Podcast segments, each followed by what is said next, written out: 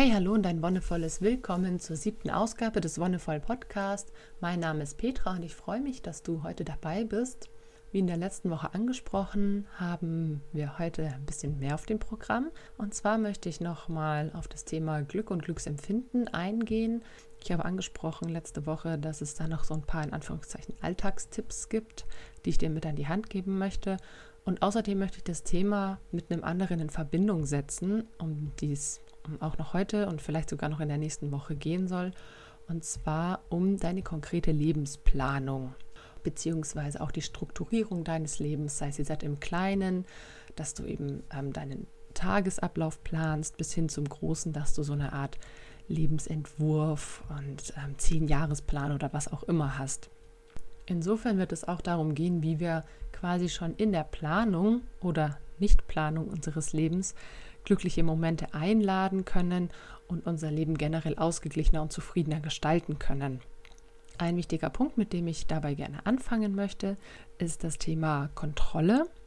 Denn das ist was, was ähm, viele Menschen sehr befürworten. Sie hätten ihr Leben gerne unter Kontrolle. Sie möchten wissen, was passiert. Sie wollen immer alles im Blick haben und auch immer eine entsprechende Handlungsmacht haben, um einzugreifen, wenn es mal eben nicht mehr so nach ihrem Willen läuft. Und ich weiß nicht, wie es bei dir ist, aber ich kenne das auch selber von mir, dass ich früher immer Sachen zum Beispiel lieber selber gemacht habe, als aus der Hand zu geben, weil es mir wichtig war, dass sie in einer gewissen Weise gemacht werden und dass sie nach meinem Wunsch gemacht werden. Und dann habe ich sie lieber selber gemacht, als da eben die Kontrolle und vielleicht auch ein bisschen die Verantwortung abzugeben und es eben auch mal jemand anderen machen zu lassen. Das hat sich zum Beispiel im Studium sehr stark geäußert, in meinem ersten Studium ähm, in Augsburg gerade wenn man sowas hat wie Referatsgruppen, dann war ich immer eine, die sich lieber mehr Arbeit aufgehalst hat, anstatt so mal die eigenen Bedürfnisse und Wünsche in die Runde zu tragen, um das dann gleichmäßig zu verteilen. Weil mir war es einfach wichtig, dass das so, so meinen Stempel hatte und dass es so läuft, wie ich das gerne möchte. Und ich wollte diesen ganzen Prozess wirklich von Anfang bis Ende im Blick haben. Und es hat mich dann auch selten gestört, wenn sich jemand rausgenommen hat, wenn man zum Beispiel fünf Menschen in der Referatsgruppe hatte und dann haben nur drei gearbeitet, dann war das mir relativ egal. Dann hieß es zwar für die drei Menschen mehr Arbeit, aber wenigstens konnten die es dann so gestalten, wie sie es wollten. Und es hat lange gedauert, bis ich dazu kam, diese Kontrolle wirklich mal abzugeben und mir es dadurch auch zu erlauben, mehr loszulassen und aber auch mehr Freiheiten zu gewinnen. Aber das ist so ein Beispiel, das kann man auch auf andere Bereiche übertragen auch sehr gut im Bereich Kindererziehung bei Eltern. Die eine Person macht so, die andere macht es anders. Das kann zum Beispiel schon zwischen Vater und Mutter Diskrepanzen geben, aber auch zwischen Eltern und Großeltern oder zwischen Eltern und irgendwelchen anderen Betreuungspersonen, sei es jetzt Urgroßeltern, Tanten, Onkel oder wer auch immer. Und es ist einfach natürlich auch damit zusammenhängend, weil man unterschiedliche Vorstellungen hat oder unterschiedliche Weltbilder oder Werte auch verfolgt. Und ein ganz interessantes Beispiel kann ich dir dazu gerne aus meiner eigenen Familie geben. Meiner Meinung nach sollten die Kinder halt so viel wie es geht draußen sein. Sie sind natürlich auch gerne draußen, spielen einfach gern mit Naturmaterialien, die gehen auch in den Waldkindergarten, das ähm, spielt natürlich auch mit rein. Und ich konnte lange Zeit, selbst wenn wir es ausgemacht hatten, mein Mann und ich, am Wochenende, dass ich mal liegen bleiben kann und ausschlafen, bin ich immer so, in so einem Halbschlaf gewesen und habe mit so einem Ohr immer noch mitgehört, was äh, los ist eben am Vormittag. Für mich war einmal ganz klar, wenn es mal dann lauter wurde, dass die Kinder einfach unruhig sind, weil sie jetzt endlich raus wollen und dass das jetzt nicht sein kann, dass mein Mann nicht auf die Reihe kriegt, jetzt endlich mal mit den Kindern hier vor die Tür zu gehen. Und ich habe einfach wirklich eine Zeit lang gebraucht, um das zu akzeptieren, dass es mein Mann einfach anders macht. Und ich habe lange gebraucht, um diese Kontrolle quasi abzugeben über die Situation. Also, dass ich auch so weit wirklich die Kontrolle abgebe, dass ich auch nicht mehr mithören möchte, sondern dass ich wirklich sage, ich mache die Türe zu, es ist mir egal und ich gönne mir jetzt diese zwei Stunden, die ich länger schlafen darf. Aber es war wirklich nicht leicht, weil ich meinte, ich müsste da jetzt halt wirklich gucken und hören, vor allem hören, was jetzt los ist, Natürlich immer, wenn Kind mal schreit, dann ist man als Mutter oder Vater natürlich immer gleich erstmal sehr hellhörig. Dann war es auch oft so, dass ich einfach aufgestanden bin und runtergegangen bin, obwohl es nur irgendeine Kleinigkeit, irgendeine Lappalie war. Und das ist so ein ganz typisches Beispiel, wie schwer es uns eigentlich fällt, auch mal die Kontrolle abzugeben. auch an Menschen, denen wir eigentlich vertrauen und die wir lieben, weil wir uns nie wirklich in Anführungszeichen sicher sein können, dass es nach unseren Vorstellungen läuft. Aber das muss es auch gar nicht und dessen müssen wir uns bewusst werden. Es kann bei anderen Personen ganz anders laufen als bei dir. Du machst es vielleicht auf deine Art und Weise und die ist wunderbar. Aber der nächste Mensch ist ein ganz anderer Mensch, eine ganz andere Persönlichkeit. Und deswegen wird diese Person auch ganz anders handeln als du. Und auch das ist wirklich vollkommen okay. Und warum du und ich und wahrscheinlich alle Menschen damit so ein Problem haben, sind zwei grundlegende Gefühle, und zwar Sicherheit und Vertrauen. Sicherheit ist so, was unsere Bedürfnisse angeht, das Allergrundlegendste. Und darauf kommt kurz danach das Vertrauen. Wenn wir uns sicher, vertraut, geborgen fühlen, dann ist das Leben in Ordnung. Dann haben wir eigentlich keine Probleme.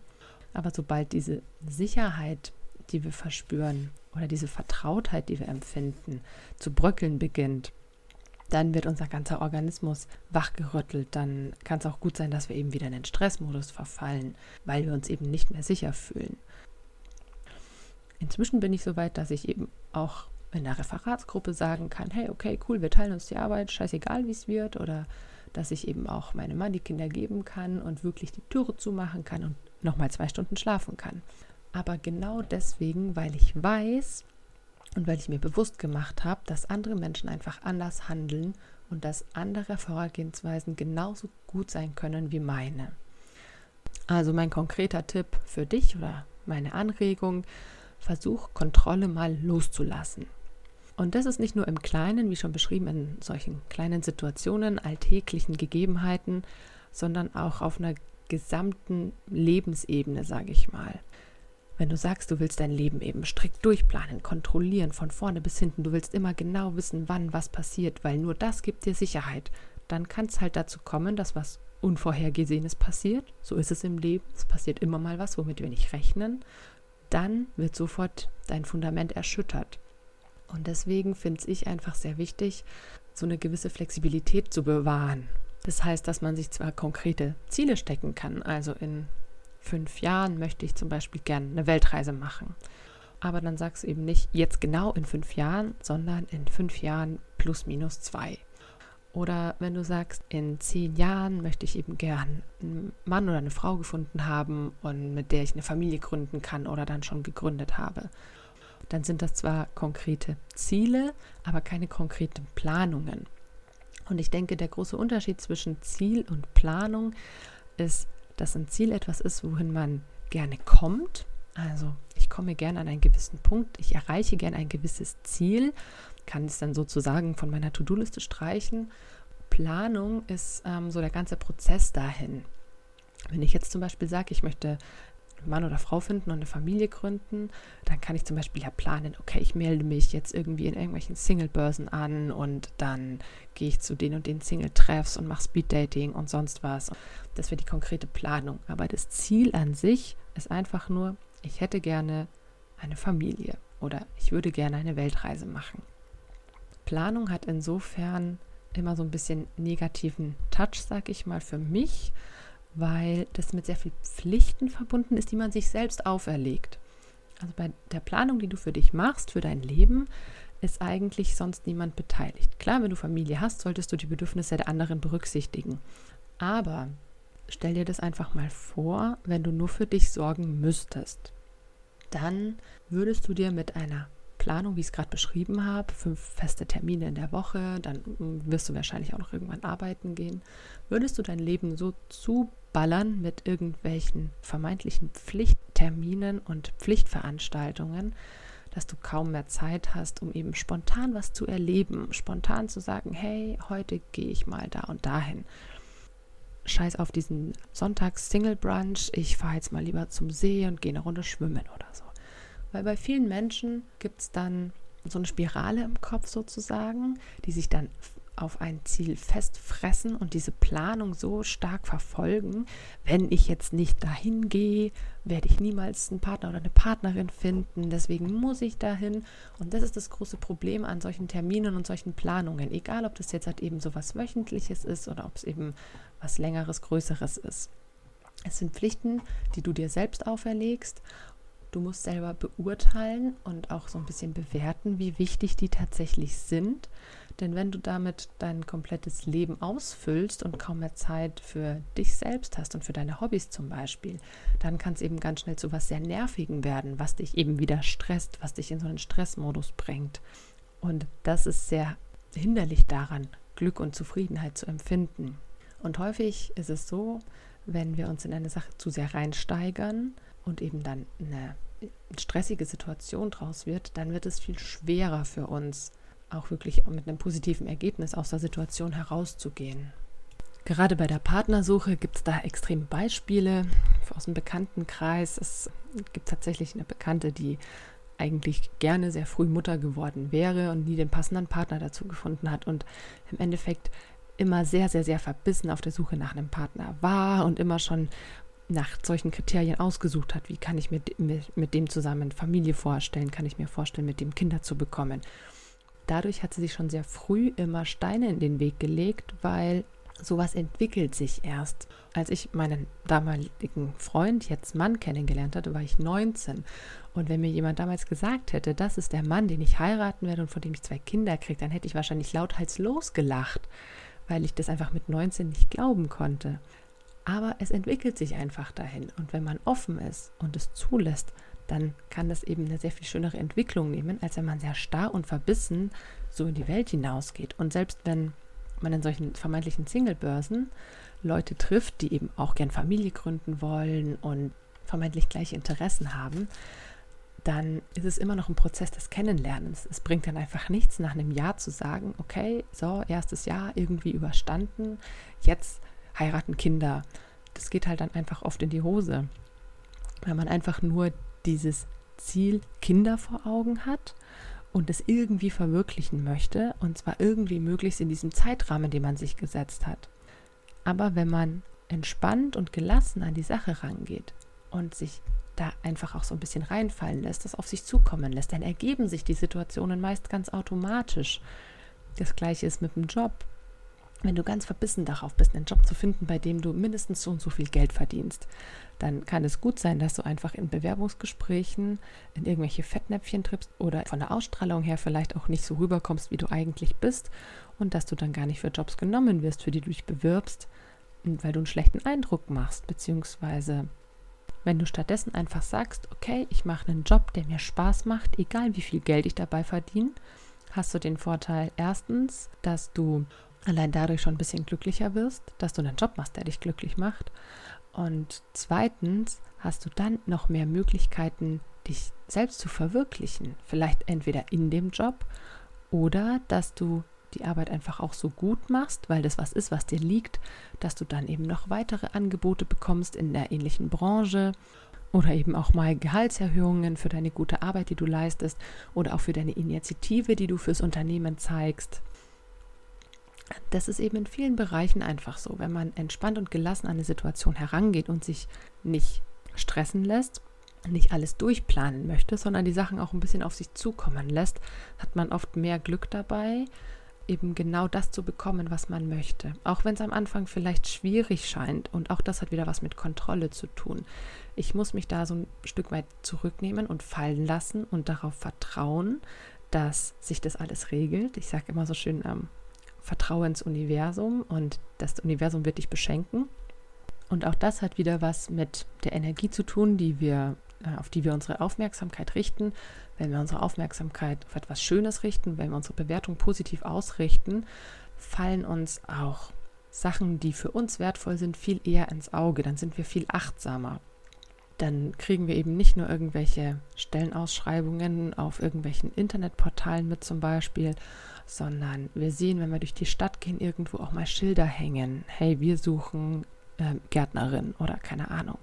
Irgendwas Informelles, was sonst nirgends inseriert ist. Und gerade wenn man einen Job sucht, ist man ja eigentlich eher auf diese Portale oder sowas ausgerichtet und weniger darauf, bei einem Stadtspaziergang irgendwie jetzt den Traumjob zu finden. Aber genau das kann passieren. Und genau so ist es mir zum Beispiel passiert. Oder auch was Thema Kinder angeht, eben. Ne? Wie gesagt, eine Freundin war Bekannte, wollte unbedingt bis sie 30 ist drei Kinder haben. Sie ist jetzt 28, hat noch keins. Ich dahingegen habe auch gesagt, ja, es wäre schön, wenn ich irgendwie mit 30 ähm, fertig wäre, aber wenn es nicht ist, dann halt nicht. Dann habe ich, wie gesagt, mit 19 meinen Mann kennengelernt und bin ja ganz entspannt an die Sache rangegangen und habe dann einfach meine Kinder bekommen, als es gepasst hat. Das sind halt auch solche Sachen, dass man da einfach auch so ein bisschen auf die innere Stimme hören sollte. Also irgendwo tief in dir drin ist sowas wie, keine Ahnung, nenn's Gewissen oder nenn's eine innere Führung oder was auch immer. Sowas wie Intuition vielleicht auch, die dir sagt, was gut für dich ist und was nicht, was gerade passt und was nicht. Und wenn du da lernst, drauf zu hören, dann kannst du ganz schnell entscheiden, okay, wie läuft es denn jetzt weiter? Was möchte ich als nächstes tun? Für mich war irgendwie eben klar, dass ich auch nie so, ich Anführungszeichen, karrieregeil bin. Also natürlich finde ich es cool, irgendwie ausreichend Geld zu verdienen, aber für mich war Geld immer sehr nebensächlich. Andere wiederum brauchen ein gewisses Einkommen vielleicht als Sicherheit, als Sicherheit für einen gewissen Lebensstandard. Und erst wenn sie das erreicht haben, sagen sie, okay, jetzt kann ich mich zurücklehnen und mich entspannt um sowas wie Familie kümmern. Da sind eben Bewertungen ganz unterschiedlich. Für mich war es eben die Sicherheit der Rückhalt in der Familie, ein Mann, der auf jeden Fall viel für mich und für die Kinder da ist. Das ist das, was ich brauche oder gebraucht habe. Die Sicherheit, der Rückhalt von familiärer Seite. Für andere ist die Sicherheit, einen finanziellen Background zu haben. Für wieder andere ist es vielleicht äh, was ganz anderes. Und da musst du halt wirklich in dich reinhören, so was brauchst du, um dich wirklich sicher zu fühlen? Was ist dir wichtig? wo kannst du dich wirklich fallen lassen? Welche Bedingungen müssen dafür erfüllt sein? Was jetzt schon ein bisschen angeklungen ist, ist das Wahrnehmen von Möglichkeiten. Also, dass ich Gelegenheiten erkennen und ergreifen kann, um mein Leben ausgeglichen und glücklich zu gestalten. Und ein ganz klassisches Beispiel ist, wenn jemand seit 20 Jahren im selben Beruf arbeitet und eigentlich super unglücklich damit ist, aber jetzt ist er ja oder sie schon so lange in dem Beruf und es läuft ja schon irgendwie und sich jetzt nochmal umorientieren, ob es das denn überhaupt bringt. Und ich sage da halt klipp und klar, ja, es bringt es auf jeden Fall, denn wenn du unglücklich bist in einem Job, den du, keine Ahnung, 30, 35, 40 Stunden die Woche machst, dann ist es einfach ein unglaublich großer Teil deiner Lebenszeit, den du unglücklich verbringst. Und das ist super schade, denn du solltest dir mal überlegen, eigentlich solltest du jede Minute deines Lebens glücklich sein. Und du kannst jede Minute deines Lebens glücklich sein. Natürlich gibt es auch immer mal wieder Schicksalsschläge, wo wir unglücklich sind, die es aber auch braucht, damit wir quasi die Gegenseite, das absolute Glück auch wirklich wertzuschätzen wissen. Aber wenn wir die Möglichkeit hätten, dann sollten wir wirklich so oft wie es möglich ist einfach grinsend durchs Leben gehen. Und wenn du eine Arbeit hast, bei der dir das nicht möglich ist, dann überleg dir doch echt mal, ob das die richtige Arbeit für dich ist. Und das ist wieder so ein Beispiel aus meiner Elterngeneration, die da noch so eine Art Pflichtbewusstsein haben und sehr lange irgendwie in einer Firma sind und inzwischen so aus Rentenalter zugehen und dann sagen, ja, jetzt mit 60 nimmt mich ja eh niemand anderes mehr oder sind ja eh nur noch sechs Jahre. Und ganz ehrlich, mein Sohn wird jetzt vier. Wenn ich mir vorstelle, sechs Jahre in einem Job zu arbeiten, der mich unglücklich macht, dann ist das die, mehr als diese Zeit, die mein Sohn jetzt auf der Welt ist. Und das ist echt eine lange Zeit. Deswegen öffne einfach deine Augen, nimm Möglichkeiten wahr, vielleicht auch außerhalb deiner eigentlichen Berufung zu arbeiten. Zum Beispiel waren bei mir in der Yoga-Ausbildung ganz viele Ü50, die sich quasi nochmal neu orientiert haben, die gesagt haben, sie haben eben, waren so unglücklich mit ihrem Job oder was auch immer und im Yoga haben sie was gefunden, was sie stützt, was sie trägt und was sie gerne an andere weitergeben möchten. Und natürlich ist gerade sowas so eine Lehrertätigkeit, Yoga-Lehrertätigkeit, was, wo man auch gut Geld dabei verdienen kann, wenn man es richtig anstellt.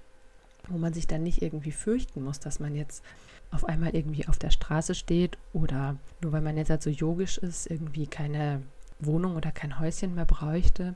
So ist es ja nicht. Es geht halt einfach darum, auch die eigenen Bedürfnisse besser einschätzen zu lernen und dass man denen einfach auch viel besser nachgeht. Womit ich gleich beim nächsten Punkt wäre, denn wenn wir Möglichkeiten und Gelegenheiten ergreifen möchten, dann müssen wir uns natürlich darüber im Klaren sein, was für Bedürfnisse wir haben. Ich habe schon das Sicherheitsbedürfnis angesprochen, das sich ganz unterschiedlich äußern kann. Aber es gibt natürlich auch noch andere Bedürfnisse, wie zum Beispiel eben das Bedürfnis nach ähm, Geborgenheit, nach Liebe, oder auch Bedürfnisse, was eben einen finanziellen Stand angeht. Und versuch dir mal auszurechnen oder versuch einfach mal ein Gedankenexperiment anzufangen, was du eigentlich zum Leben brauchst. Und zwar grundlegend. Was sind Dinge, auf die du auf keinen Fall verzichten möchtest? Und schreib da einfach mal eine kleine Liste, wenn du willst, zusammen. Und schreib ruhig erstmal alles auf, was dir einfällt und versuch sie dann nach und nach rauszukürzen. Überleg dir bei jedem Ding, was du aufgeschrieben hast, brauche ich das denn eigentlich wirklich? Macht mich das denn wirklich glücklicher oder ist das einfach vielleicht nur ein Luxusgegenstand? Sowas wie Auto zum Beispiel. Also wir haben kein Auto, eigentlich auch eher hat sich so ergeben. Aber es ist was, wo viele denken, da könnte ich niemals drauf verzichten. Aber im Endeffekt ist es eigentlich nur eine Bequemlichkeit. Ja, und wenn du deine Bedürfnisse herausgefunden hast, dann kannst du ganz schnell dahinter kommen, was du eigentlich brauchst, eben um glücklich zu sein. Versuche dir bewusst zu machen, wo im Alltag du Sachen von dieser kleinen Liste denn finden kannst. Sei es jetzt, wenn du eben durch die Stadt spazierst oder wenn du auf der Arbeit bist oder wenn du einem Hobby nachgehst. Versuche einfach mal herauszufinden, welche deine alltäglichen Tätigkeiten dich so ein bisschen auch in diesen Bedürfnissen unterstützen und versuche herauszufinden, wie viele Dinge du eigentlich tust oder was du dir alles anschaffst, die deine Bedürfnisse gar nicht erfüllen. Weil das ist nämlich auch sehr interessant, herauszufinden, okay, jetzt ähm, liegt hier irgendwie ein Riesenstapel Bücher, obwohl ich Lesen eigentlich total kacke finde. Aber keine Ahnung, vielleicht haben Leute sie dir geschenkt oder was auch immer. Du, du hast mal vor zehn Jahren sehr gerne gelesen, aber jetzt ist es was, was du gar nicht mehr brauchst. Oder auch ein Beispiel von mir ganz konkret. Ich hatte früher, so auch als, als Teenagerin und dann auch im ersten Studium, immer relativ viele Freunde, aber immer nur sehr, in Anführungszeichen, oberflächliche Beziehungen. Und ich hatte immer gedacht, ich bräuchte einfach so viele Menschen um mich herum, um mich wohlzufühlen. Bis ich halt auch eben meinen Mann kennengelernt hatte und bis wir auch umgezogen sind. Wenn man einfach in eine neue Stadt kommt und eben nicht mehr so viele Leute kennt, dann ändern sich natürlich die Situationen auch. Und dann habe ich wirklich gemerkt, hey, es ist eigentlich nicht die Menge der Freundschaften, sondern wirklich die Qualität, auf die es ankommt. Und das musste ich auch erst lernen. Da musste ich mir über mein Bedürfnis im Klaren werden, dass ich zwar Menschen um mich herum brauche, aber dass es eben nicht 500 sein müssen, sondern dass eben fünf auch reichen. Okay, wenn wir jetzt halt unsere Bedürfnisse erkannt haben und uns versuchen, an denen zu orientieren und auch die Möglichkeiten und Gelegenheiten ergreifen können, die uns im Alltag dann so begegnen, haben wir trotzdem noch ein großes Problem. Und zwar müssen wir dann lernen, sie auch noch entsprechend zu artikulieren und hinauszutragen, damit die Menschen überhaupt mitbekommen, was wir brauchen und wo wir stehen. Und das kann sich natürlich auch im Laufe der Zeit ganz natürlich verändern. Es kann eben mal in einem Jahr so sein, im nächsten Jahr wieder ganz anders. Das kann auch in einer Woche so sein oder in der nächsten Woche ganz anders. Wichtig ist, dass du dir dessen bewusst bist und dir nicht denkst, okay, ja, letzte Woche ging es mir ja irgendwie so blendend damit, dann muss es ja diese Woche auch so sein. Nein, stimmt nicht. Das kann auch von Tag zu Tag anders sein. Und da musst du auch deine Bedürfnisse entsprechend kommunizieren an die Umwelt. Wenn du jetzt da zum Beispiel einen festen Tag in der Woche hast, wo du dich mit Freunden triffst, sagen wir, habt irgendwie immer donnerstags so eine Art Stammtisch oder so und das macht ihr seit über zehn Jahren, aber die letzten zwei Jahre gehst du eigentlich nur noch hin, weil es sich etabliert hat und weil es sich so gehört, dann überleg mal, ob sich das eigentlich noch rentiert, ob das wirklich noch dein Ding ist. Wenn du die Leute natürlich noch gerne sehen möchtest, dann wäre es einfach eine Überlegung zu sagen, hey, ich komme einfach nur noch einmal im Monat oder alle zwei Wochen oder wie auch immer in dem Rhythmus, der dir eben dann zu deiner jetzigen Situation und zu deiner jetzigen Verfassung mehr entspricht. Und da siehst du auch wieder den Zusammenhang zwischen Glücksempfinden und dem Leben planen.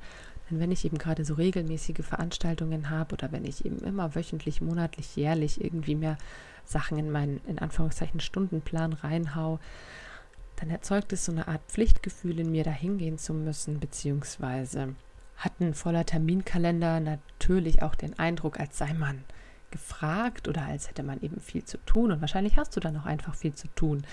Aber das Problem ist dann, dass es vielleicht auch eben viele Dinge sind, auf die du gar nicht so wirklich Lust hast. Klar, es gibt Sachen, auf die man vielleicht keine Lust hat, wo man trotzdem mal hin sollte, irgendwie ein Arzttermin oder sonst was. Aber schau dir mal deinen Terminkalender an und kannst auch hier einfach wirklich mal durchgehen, welche Termine nimmst du wirklich gerne und mit einem guten, entspannten Gefühl wahr und wo freust du dich drauf und bei welchen ist es eher das Gegenteil. Nachdem ich mein selbstgewähltes Zeitlimit heute etwas überzogen habe, möchte ich jetzt an dieser Stelle beenden und dir noch einen kleinen Ausblick für nächste Woche geben, denn ich werde das Thema Lebensplanung dir nochmal anhand meines eigenen Lebens in Anführungszeichen versuchen, nochmal ein bisschen zu veranschaulichen, wie man konkret Möglichkeiten einladen kann, beziehungsweise wie man auch konkret mit Rückschlägen umgehen kann. Ich nenne es ganz gerne, wie man sein Leben auch flexibel planen kann. Ich lade dich ein, bis dahin einfach vielleicht schon mal diese beiden kleinen Aufgaben auszuprobieren. Schau mal in deinen Terminkalender und markiere dir Sachen, die du gerne machst und Sachen, die du nicht so gerne machst und erstell dir mal so eine Art Bedürfnisliste, eine ganz grundlegende, die du auf die wichtigsten Bedürfnisse zusammenkürzt, wenn du Lust hast. Wenn nicht, lass einfach gut sein. Und wenn du Fragen hast, Anregungen, schreib mir gerne wieder, gib mir Feedback über Facebook oder podcast.de. Und ich freue mich, wenn du das nächste Mal wieder dabei bist. Ich wünsche dir noch eine wunderschöne Woche und einen wundervollen Tag.